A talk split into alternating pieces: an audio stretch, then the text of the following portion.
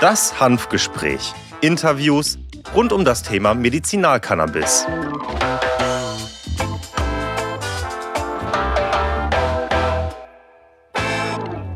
Hallo und herzlich willkommen zum Hanfgespräch. Mein Name ist Dr. Christiane Neubauer. Ich bin Apothekerin und die Geschäftsführerin des Verbandes der Cannabis versorgenden Apotheken, kurz VCA. Ich habe heute wieder einen interessanten Gast, der uns seine Geschichte erzählen wird. Worum geht es? Es geht um Medizinalcannabis und es geht heute um den Clusterkopfschmerz. Der Clusterkopfschmerz wird auch Selbstmordkopfschmerz genannt. Er ist eine bis heute unheilbare Erkrankung, die bei 55 Prozent der betroffenen Patienten zum Suizid führt. In Deutschland leiden geschätzt 240.000 Menschen unter Clusterkopfschmerzen. Jede Schmerzattacke gleicht einer unerträglichen und qualvollen Folter. Sie überfällt die Patienten ohne Vorwarnung und sie erreicht ohne eine wirksame Medikation binnen drei Minuten ihre Schmerzspitze. Und zwar so intensiv, dass man sich wünscht zu sterben, damit diese Qual endlich ein Ende hat. Erst mit der Cannabis-Therapie konnte Rüdiger die Clusterkopfschmerzattacken sowohl in der Dauer als auch in der Intensität und Häufigkeit auf ein schmerzerträgliches Maß senken. Am besten erzählt euch mein Gast selber von seiner Erkrankung. Rüdiger, magst du dich einmal vorstellen? Hallo Christiane, vielen Dank, dass ich dabei sein darf. Sehr mein gerne. Mein Name ist Rüdiger Kloß Neumann. Ich bin 47 Jahre alt, Familienvater und leide seit über 27 Jahren an Clusterkopfschmerzen. Das ist eine lange Zeit. Das ist tatsächlich eine sehr lange Zeit. Wahrscheinlich therapierst du nicht schon seit 27 Jahren mit Cannabis, denke ich mal. Du hast wahrscheinlich erst mal andere Therapieformen nutzen müssen, bevor du zu Cannabis gekommen bist. Ja, da muss ich ein bisschen weiter ausholen. Insgesamt hat es erst mal zwölf Jahre gedauert, bis überhaupt der Clusterkopfschmerz an solches diagnostiziert wurde. Vorher hat man viele andere Krankheiten vermutet und Therapien angewandt. Allerdings äh, war das natürlich alles nicht sehr hilfreich, weil ähm, es nicht speziell für den Clusterkopfschmerz war. Und erst nach zwölf Jahren hat dann ein Arzt erkannt, aufgrund der Symptomatik, hier handelt es sich um Clusterkopfschmerzen, weil man muss wissen, wir haben über 264 verschiedene Kopfschmerzarten. Clusterkopfschmerz ist die mit schlimmste Erkrankung, an die ein Mensch erleiden kann, die Schmerzen verursachen kann. Ich setze es gerne ganz gleich oder auch Neurologen setzen es gleich mit einer Folter. In meinem Fall sind das, wenn ich keine Medikation habe, sechs bis acht Attacken an 90 Minuten pro Tag. Mit einer Schmerzspitze auf der Skala von eins bis zehn liege ich eigentlich bei der acht bis neun. Und äh, das wäre eigentlich so der Normalfall. Und das war es halt auch über 20 Jahre lang so. Das hört sich sehr unerträglich an. Dann bist du ja schon am Ende der Schmerzskala so angekommen, sozusagen, wenn du bei einer acht bis neun bist.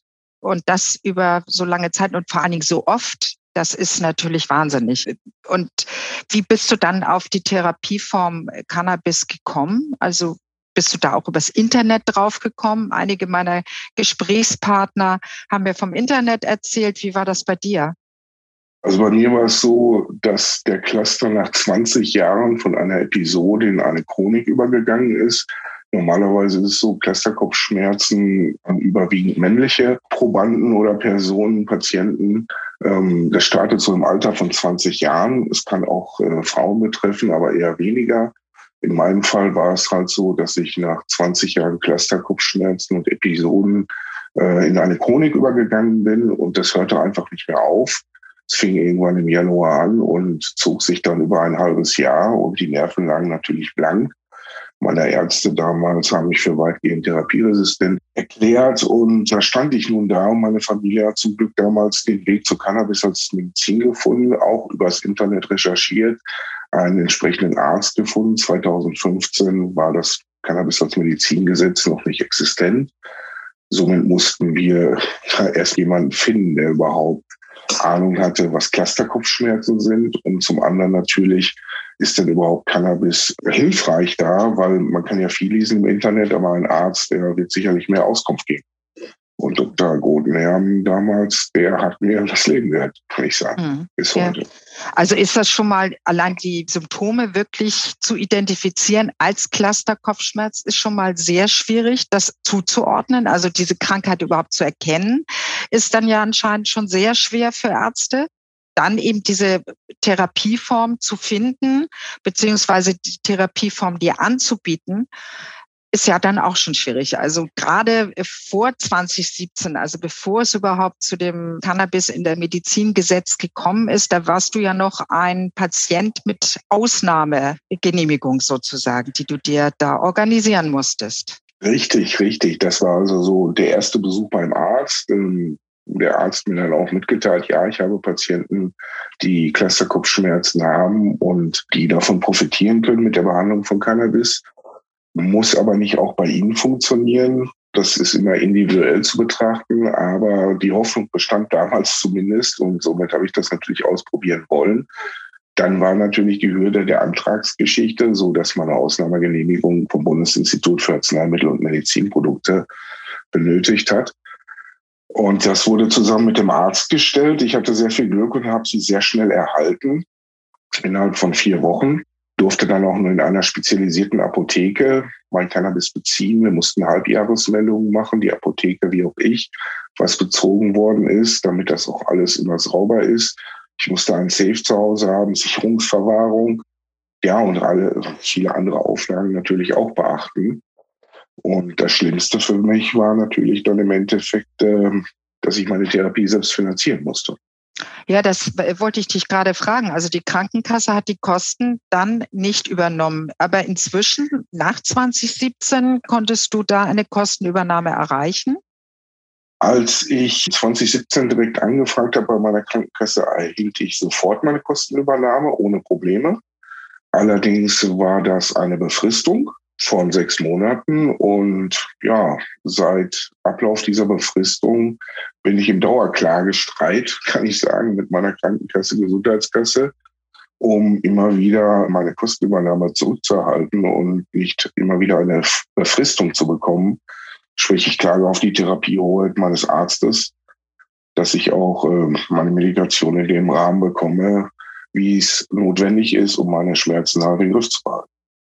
Ja, leider kommt es ja immer wieder vor, dass die Therapiehoheit des Arztes nicht geachtet wird, äh, obwohl Patienten wirklich auf so eine Kostenübernahme angewiesen sind. Und trotz alledem wird eben bei bestimmten Krankheitsbildern das leider von den Krankenkassen verweigert. Das betrachten wir auch immer mit großer Sorge und wir hoffen, dass das nicht irgendwo sich noch verschlechtert, sondern hoffentlich verbessert. Aber da kommen wir später noch drauf.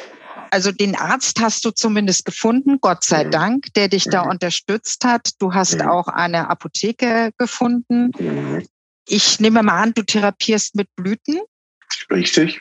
Du inhalierst also mit einem Inhalationsgerät. Mhm. War das jetzt schwierig, die richtige Blüte zu finden? Weil das ist jetzt ja auch nicht so, dass auf Anhieb die richtige Zusammensetzung äh, gefunden wird. Ich denke, man muss da erstmal ein paar Konzentrationen, Terpenprofile durchprobieren, bevor man da zu seiner richtigen Therapieform gelangt ist. Ja, durchaus. Bei mir war es natürlich so, als ich damit begonnen habe, gab es nur lediglich fünf Sorten in der Apotheke zur Auswahl.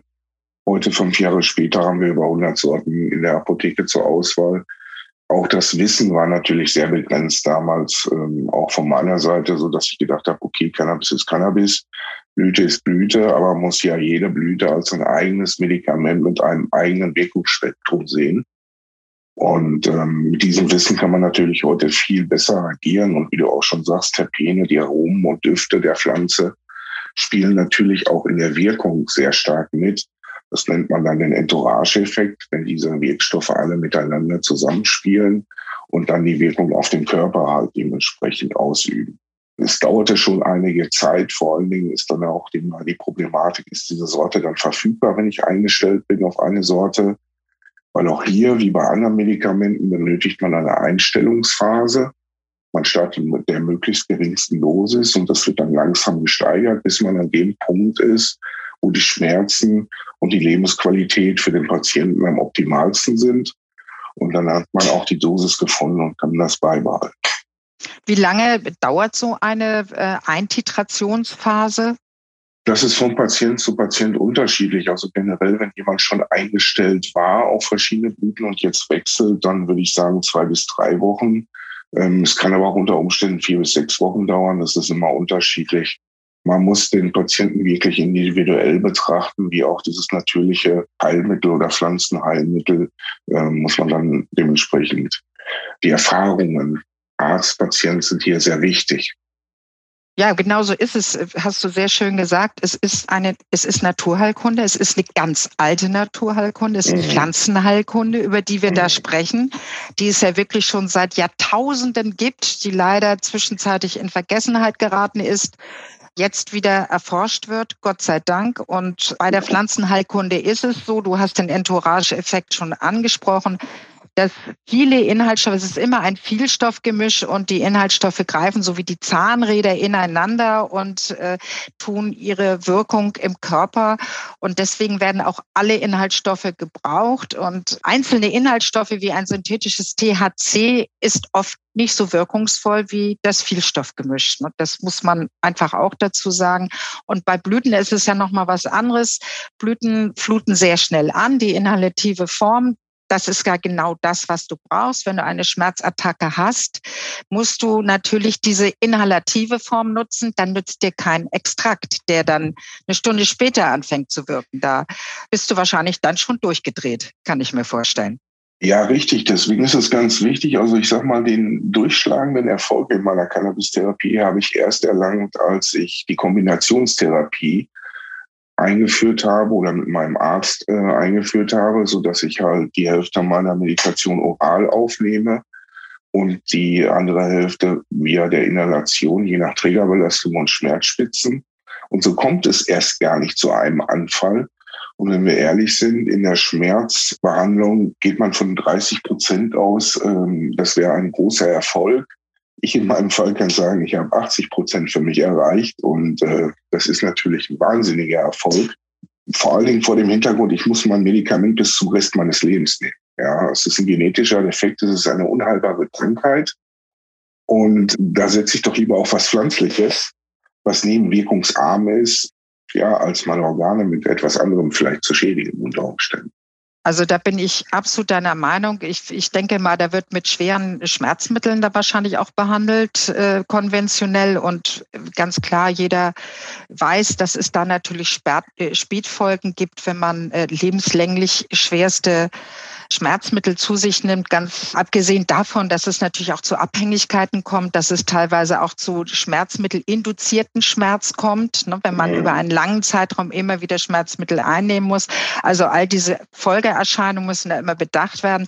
Und da denke ich auch, äh, ist eine Cannabis-Therapie eine sehr, sehr gute Alternative. Und wie man ja bei dir raushört, wirklich das, was dir geholfen hat.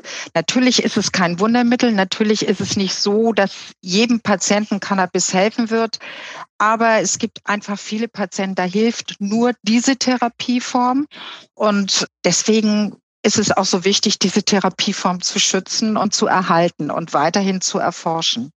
Konntest du deine anderen Medikationen dadurch absetzen? Also therapierst du ausschließlich mit äh, Cannabis als Blüten und ich nehme mal an, die orale Form ist dann ein Extrakt oder was nimmst du da zu dir? Richtig, also die orale Form ist dann schon Extrakt äh, beziehungsweise dekarboxylierte Blüten, die ich dann selbst weiterverarbeitet habe nach Rezeptoranweisung. Oder ich lasse es in der Apotheke für mich herstellen. Die Möglichkeit besteht auch, wenn der Arzt es auf das Rezept schreibt, kann der Apotheker da auch dementsprechend vorab schon hilfreich unterstützend sein. Also vorher war es natürlich so, grundsätzlich wird immer die Sauerstofftherapie verschrieben, wenn es zu Anfällen kommt. Um das in den Griff zu bekommen, schränkt natürlich auch extrem ein, die Sauerstoffflaschen dann mitzuschleppen. Verreisen geht gar nicht. Andere Medikamente, ähm, ja, Cortison selbstverständlich, Topimarat, äh, Verapamil, Epileptikas, äh, verschiedene Sachen werden eingesetzt, äh, um die Schmerzen in den Griff zu bekommen. Und ich kann sagen, ich konnte alles bis heute jetzt absetzen. Ich nehme seit sieben Jahren jetzt keine Medikamente mehr. Wahnsinnig. Wie, wie schön das zu, äh, zu hören, wirklich, weil das war eine ganze Batterie, die du da ausprobieren musstest, bevor du überhaupt zu dieser Therapieform gekommen bist.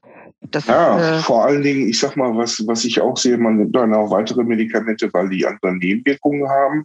Äh, man nimmt auch Medikamente dann für die Stimmungsschwankungen, Antidepressiva. Und äh, im Nachhinein, der Entzug dieser Medikamente war für mich viel schlimmer, als wenn ich mal einen Engpass habe und Cannabis als Medizin ist nicht lieferbar, ähm, dann kommen halt meine Schmerzen wieder wie vorher. Aber ich habe nicht noch zusätzliche Entzugserscheinungen wie von diesen Medikamenten damals. Ja, ja, ja, das ist äh, tatsächlich überhaupt nicht zu unterschätzen. Das ist natürlich wirklich sehr starke Entzugserscheinungen gibt, gerade auch bei Psychopharmaka, Neuroleptika ja. ja. ähm, etc. Das ist nicht wirklich nicht zu unterschätzen. So eine Apotheke hast du auch gefunden, äh, die hast du auch immer noch, die dich gut versorgt. Das ist sehr schön. Wie reagiert denn dein Umfeld äh, auf deine Therapie? Weil du inhalierst natürlich. Hast du das Gefühl, du wirst da stigmatisiert, du wirst als Kiffer gesehen oder reagiert das Umfeld da offen? Ich meine, deine Familie hat dich unterstützt, die unterstützt dich weiterhin, die hat dir sogar die Therapie mit gesucht, diese Form, mhm. was ich großartig finde, dass die da so unterstützend geholfen hat. Aber Freunde, Verwandte, Bekannte sind, stehen die der Therapie offen gegenüber. Da es sich um eine medizinische Verwendung handelt, finden das die Menschen um mich sehr gut. Ich bin aber auch von Anfang an, als für mich klar war, dass das jetzt meine zukünftige Medizin sein wird, sehr offen damit umgegangen, habe das Umfeld offen damit konfrontiert und aufgeklärt. Freunde meiner Tochter, die Schule, äh, ich bin in die Zeitung gegangen, ähm, ich bin zu den Polizeibehörden damals marschiert, habe halt gesagt, ja, bei mir wird es jetzt immer nach Cannabis riechen, das ist meine Medizin, hier ist meine Ausnahmegenehmigung und ich möchte bitte nicht, dass Sie mir die Tür eintreten, sondern das ist hier eine legale Verwendung. So sind wir eigentlich bis heute sehr gut damit gefahren, es hat sich keiner von uns abgewendet, es hat uns keiner beleidigt oder in irgendeine Schublade geschmissen. Von daher kann ich sagen, war es sehr positiv, damit offen umzugehen. Vor allen Dingen viele Menschen kommen in dem Moment dann auch auf mich zu und sagen, ja, du, ab und zu, da nutze ich das Rauch mal, ähm, um am Wochenende zu entspannen oder für meine Kopfschmerzen oder für das und das. Äh, ich wusste gar nicht, dass es das auch auf Rezept und als Medizin wirklich gibt. Ja, ja. und ähm, so kann man mit den Menschen natürlich dann ganz anders agieren, weil man darf oder bis zum heutigen Tage wird einfach noch nicht offen darüber gesprochen. Ja, das, also das finde ich ganz wichtig. Das ist ein sehr, sehr wichtiger Punkt, den du da ansprichst, äh, dass man offen damit umgehen muss, dass man seine Umwelt aufklärt. Finde ich ganz toll, dass du da als Vorreiter zur Polizei marschiert bist, alle aufgeklärt hast, alle darüber informiert hast, weil du ja noch mit der Ausnahmegenehmigung unterwegs warst. Da war das ja überhaupt noch nicht bekannt. Also dieser Schritt nach vorne da ziehe ich meinen Hut. Ganz toll, dass du da diese Offenheit an den Tag gelegt hast. Und welchen Rat würdest du denn jetzt anderen Patienten geben? Ähm, also Patienten, die sich für diese Therapieform vielleicht interessieren oder Patienten, die auch unter einer chronischen Erkrankung leiden. Mhm. Wie, wie sollen die vorgehen? Hast du da einen Rat für die? Ja, natürlich ähm, gibt es verschiedene Informationsseiten, Patientenvereinigungen im Internet, wo man sich schon mal vorab informieren kann, Selbsthilfegruppen, natürlich den VCA als Ansprechstelle, den man hier nennen darf, aber auch einige Unternehmen, die in dem Bereich ähm, Cannabismedizin tätig sind, sind da dementsprechend sehr offen und hilfreich unterstützend. Das wäre sicherlich das Erste, was ich diesen Menschen empfehlen würde. Dann gibt es weiterhin auch entsprechende Internetseiten wie Copaya, wo der Antrag für die Kostenübernahme gestellt werden kann, beziehungsweise vorausgefüllt werden kann, weil das immer eine große Hürde noch für viele Ärzte ist. Wir haben ja eine sehr große Dokumentation, die gemacht werden muss durch die Ärzte, bevor überhaupt ähm, ja das Cannabis als Therapie genutzt werden kann und die Kosten wirklich letztendlich erstattet werden. Ja, sehr gut. Also es gibt doch viele Verbände, die einen da unterstützen können. Copaya finde ich auch sehr schön, dass du die genannt hast. Genau, die erleichtern auch noch mal vieles, beschäftigen sich da viel mit und äh, unterstützen Patienten. Sehr gut. Ja, jetzt möchte ich noch zu einem Punkt kommen, zu einem ganz interessanten Punkt, weil, wie wir ja nun alle wissen, möchte die Bundesregierung Cannabis in dieser Legislaturperiode noch legalisieren. Für den Herbst dieses Jahres ist nur das Eckpunktepapier vorgesehen. Das haben die angekündigt. Und da weiß man dann ja schon so ungefähr, wo die Reise hingeht. Wenn das schon mal raus ist, spannend wird es dann noch, äh, wenn der erste Gesetzentwurf dann raus ist. Da werden wir sehen, was der beinhaltet. Mich würde dazu jetzt mal deine Meinung interessieren. Was hältst du als Cannabis-Patient von der Legalisierung? Siehst du da Chancen? Siehst du Gefahren für Patienten? Wie siehst du das? Also das Positive überwiegt aus meiner Sicht. Wir werden einen Jugendschutz bekommen, wir werden Qualitätskontrolle bekommen. Was für die Freizeitkonsumenten alles wunderbar ist, das haben wir ja schon im medizinischen Bereich.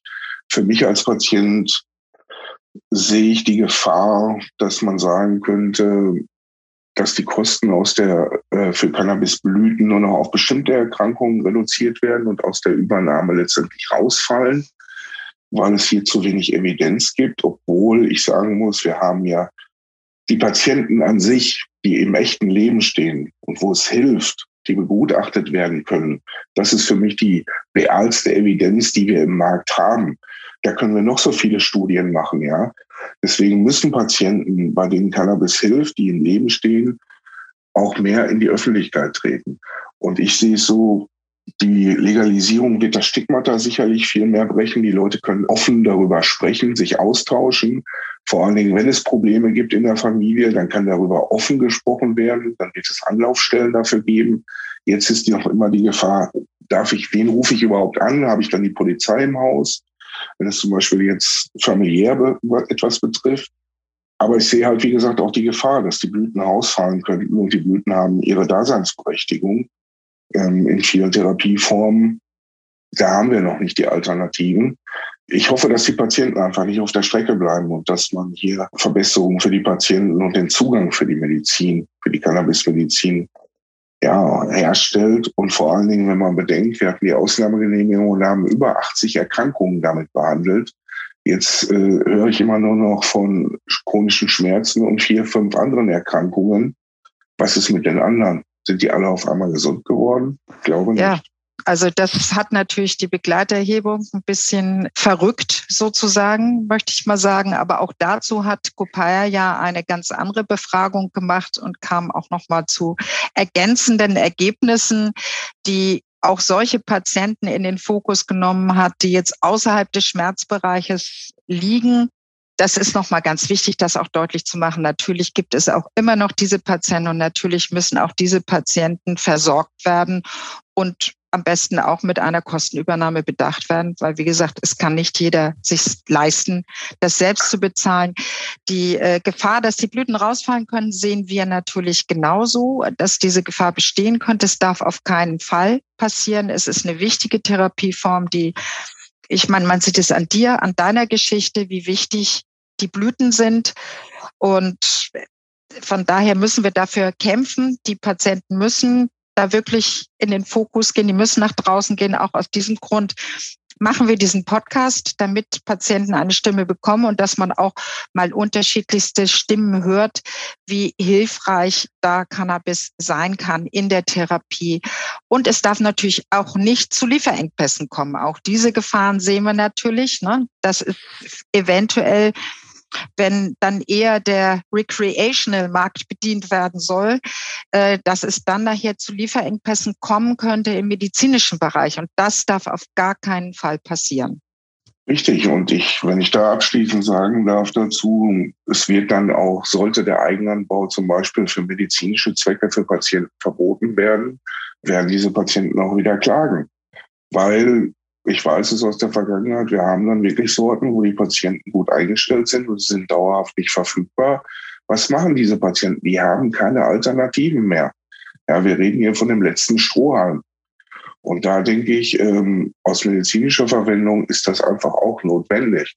Sonst werden da wieder viele, viele Klagen kommen. Und dann ist keinem geholfen damit. Ja, wir geben die Hoffnung nicht auf, dass die Bundesregierung verantwortungsvoll mit umgeht. Ja. vor allen Dingen mit dem Medizinalcannabis, dass erstmal dieses Gesetz noch weiterhin gestärkt wird, dass die Therapiehoheit der Ärzte weiterhin gestärkt wird, Kostenübernahmen erleichtert werden und beziehungsweise vielleicht die Antragstellung ganz abgeschafft wird, sondern der Arzt einfach ein Rezept für diese Therapie ausstellen kann. Das wäre das Allerschönste, was man sich wünschen könnte. Wir geben die Hoffnung nicht auf. Rüdiger, in diesem Sinne erstmal vielen, vielen Dank für deine Offenheit, für dieses tolle Gespräch, was ich mit dir führen dürfte, für diesen Einblick, den du gegeben hast in ein Krankheitsbild, was mit Sicherheit nicht so unbedingt so bekannt ist. Da bedanke ich mich einfach, dass du bereit warst, dieses Gespräch mit mir zu führen. Vielen ja, Dank. Vielen Dank auch von mir. Gut. Und tschüss. Tschüss. Patienten sind keine Kiffer auf Rezept. Ich denke, das hat auch dieses Gespräch wieder deutlich gemacht. Dieses Hanfgespräch und alle weiteren Folgen finden Sie auf Spotify, Apple Podcasts und natürlich auf der Website des VCA unter dem Reiter Podcast. Zusätzlich sind wir natürlich auch auf Facebook und Instagram vertreten. Alle Links finden Sie in den Show Notes. Folgen Sie diesem Podcast und verleihen Sie Patienten eine Stimme. Ich freue mich, wenn Sie wieder dabei sind. In diesem Sinne, bleiben Sie neugierig.